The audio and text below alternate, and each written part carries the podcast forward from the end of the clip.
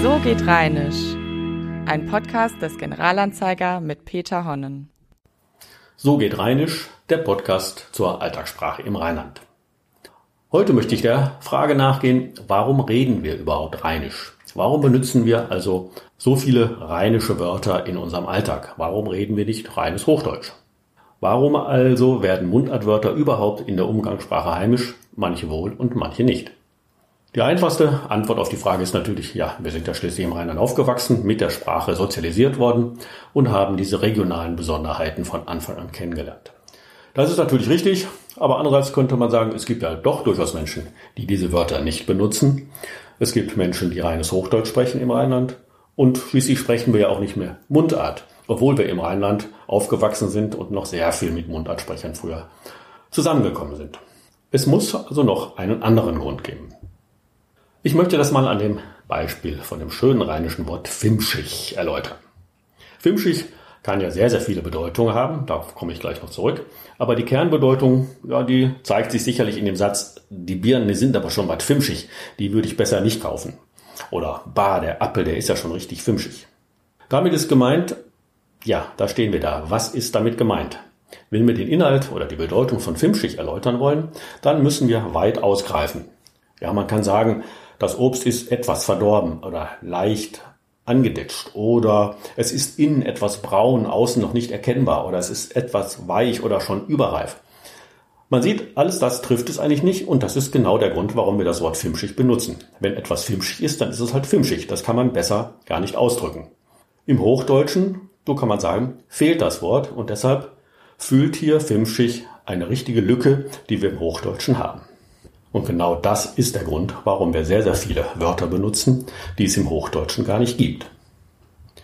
Filmschig kann natürlich noch viel mehr bedeuten. Auch Sachen können filmschig sein. Also wenn ein Dachgepäckträger was filmschig ist, dann sollte man da besser nichts draufpacken. Aber wenn man das wieder übersetzen soll, steht man wieder da. Man könnte sagen, ja, der ist etwas ja, leper. Aber mit leper haben wir wieder ein Mundartwort, was man nur schwer erklären kann. Vielleicht ist er etwas wackelig, nicht ganz stabil, irgend so etwas. Einfacher ist es filmschig und dann weiß man im Rheinland genau Bescheid, was mit der Sache los ist. In der Eifel kann man sich übrigens auch filmschig anstellen. Dann ist man, ja, schon wieder haben wir jetzt das Problem, das zu erklären.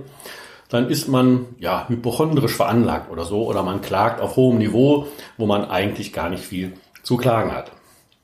Und man kann auch filmschig vor dem Hund sein. Dann ist man einfach nur ängstlich.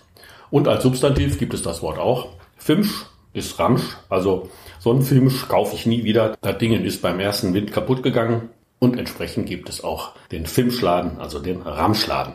Das Wort Filmschig ist übrigens ein urrheinisches Wort. Ganz typisch, das gibt es sonst nirgendwo. Das Wort hat auch im Rheinland seinen Ursprung. Es geht zurück auf ein altes Wort, Fimpen, das übel, faulig riechen bedeutet und das heute gänzlich verschwundene Verb fimsen, fimschen, das Sausen aber auch einen üblen Geruch entstehen lassen meint.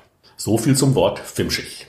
Ein anderes, ja man kann sagen sehr nützliches rheinisches Wort, das ebenfalls nicht im Duden steht, ist uselig. Das ja in der Regel in der Verbindung mit Wetter vorkommt. Bah, das ist aber draußen so richtig uselig, da bleibst du besser hinterm Ofen.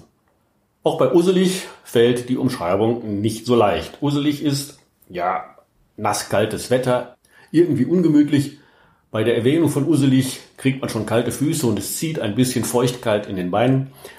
Aber eine genaue Entsprechung gibt es im Hochdeutschen nicht. Deshalb benutzen wir ja auch das Wort uselig.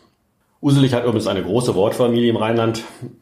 Im Norden, das kennt man hier im zentralen Rheinland nicht, ist auch der Osel oder Ussel verbreitet. Das ist etwas Kleines, Zurückgebliebenes oder kann aber auch ein kleines Kind sein.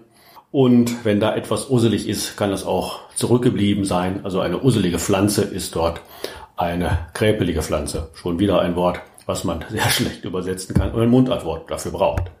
Wo das Wort usselig übrigens herkommt, wissen wir nicht genau. Früher hat man oft gelesen, dass es auf Althochdeutsch Usvila zurückgeht, was man mit Aschfarben übersetzen könnte.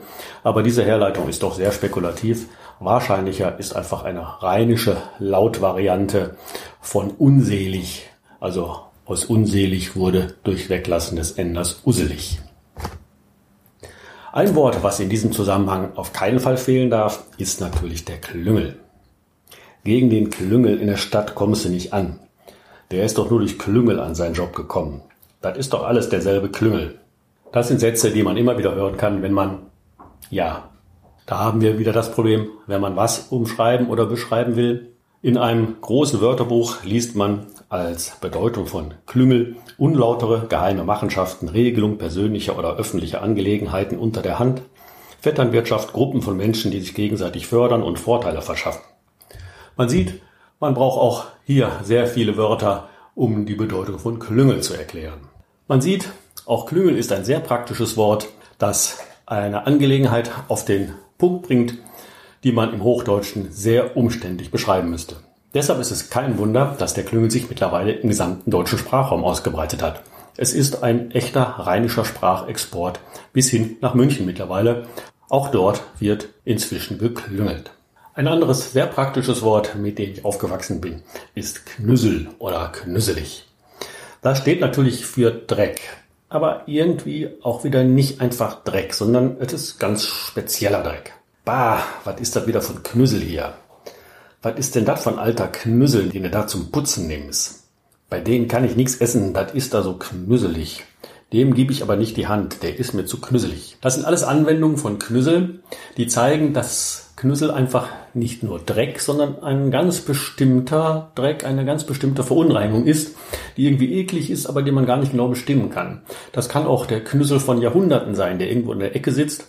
Halt eben Knüssel ist es nicht der normale Dreck. Auch dieses Wort ist eines von denen, die eine Lücke im Hochdeutschen füllen, wenn man etwas ganz Bestimmtes beschreiben will. Das Wort Knüssel kennt man im südlichen Rheinland eigentlich nicht. Daher wird auch angenommen, dass es ein niederdeutscher Import ist. Es ist irgendwo also im Niederdeutschen entstanden. Ein sehr beliebtes Wort, mit dem ich aufgewachsen bin, war auch Muxen. Immer wenn ich dann gefragt habe, was ist denn mit meinem kleinen Bruder los, dann hieß es immer, ach, hör auf, der ist am Muxen. Oder der steht nur mucksig in der Ecke. Auch das ist ein Wort, das man nur schwer übersetzen kann. Wer muckst oder wer mucksig ist, ja, der ist irgendwie übel gelaunt, der schmollt, der hat sich über irgendwas geärgert. Aber es ist auch verbunden mit irgendwie einem bestimmten Gesichtsausdruck. Man schiebt dann die Lippe, die Unterlippe so etwas nach vorne. Also man sieht demjenigen, der mucksig ist, an, dass er irgendwie mit der Lage nicht zufrieden ist. Aber man sieht, auch hier braucht man wieder sehr, sehr viele Wörter, um ein einziges umgangssprachliches Wort zu erklären. Also auch das füllt eine Lücke im Hochdeutschen. Das Wort selbst ist übrigens sehr alt. Wir kennen es schon aus dem Althochdeutschen als Irmukatzen, also leise mit halb geöffnetem Mund reden, murmeln und daraus ist dann unser heutiges Mucksen entstanden. Es ist übrigens verwandt mit dem Hochdeutschen Aufmucken. Auf das Mucksen folgt auf das Quengeln, das genauso unbeliebt ist. Boah, ich halte nicht mehr aus, die Blagen sind den ganzen Tag am Quengeln.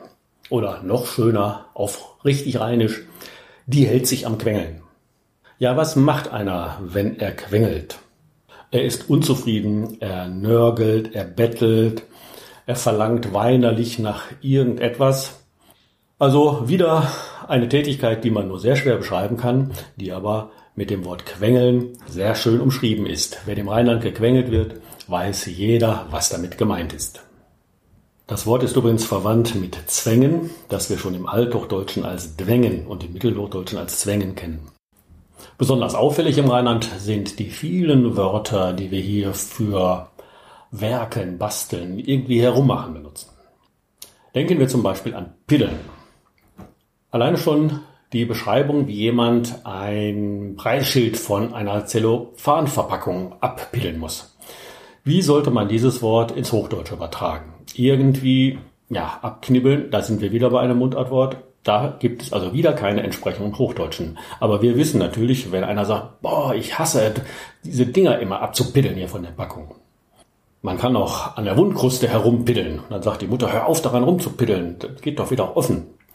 Das Wort wird sehr oft benutzt, aber übersetzen kann man es nur sehr schwer. Auch hier also wieder eine Lücke im Hochdeutschen. Aber das gilt für die ganzen Bastelwörter. Denken wir nur an frickeln.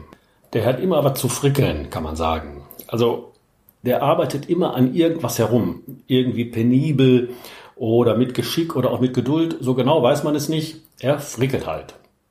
Wobei eine Frickelei durchaus natürlich auch wieder sehr gefährlich sein kann. Wenn man sich vorstellt, dass da einer an der Elektroleitung herumgefrickelt hat, ist das natürlich sehr gefährlich. Auch dieses Frickeln kann man kaum richtig ins Hochdeutsche übersetzen. Das gleiche gilt für Friemeln. Boah, was bist du da wieder am Rumfriemeln oder wer hat das denn hier zusammengefriemelt? Also irgendwie etwas zusammengebaut, zusammengewerkeltes, was man im Hochdeutschen wiederum gar nicht richtig ausdrücken kann. Aber im Rheinland weiß jeder, wenn was zusammengefrickelt, zusammengefriemelt und so weiter ist. Also auch wieder Wörter, die im Alltag unentbehrlich sind, weil sie etwas beschreiben, was man im Hochdeutschen nur sehr ungenau beschreiben kann. So, bei diesen Beispielen möchte ich es vorerst belassen. Man kann sicherlich noch sehr, sehr viele andere finden. Vielleicht achten Sie im Alltag selbst einmal darauf, wann und warum Sie bestimmte Wörter, die nicht im Duden stehen, verwenden, wenn Sie irgendetwas beschreiben wollen. Sie werden feststellen, dass Sie ganz oft auf regionale Wörter zurückgreifen müssen, weil im Hochdeutschen einfach dafür die Entsprechung fehlt. So, für heute bleibt mir nur die Empfehlung, wenn Sie mehr über diese Wörter erfahren wollen. Der Tipp, mein Buch, Wo kommt das her? Herkunftswörterbuch der Umgangssprache an Rhein und Ruhr. Und ansonsten sage ich Ihnen Tschüss und Tschö und hoffentlich bis zum nächsten Mal. Das war So geht Rheinisch, ein Podcast des Generalanzeiger mit Peter Honnen.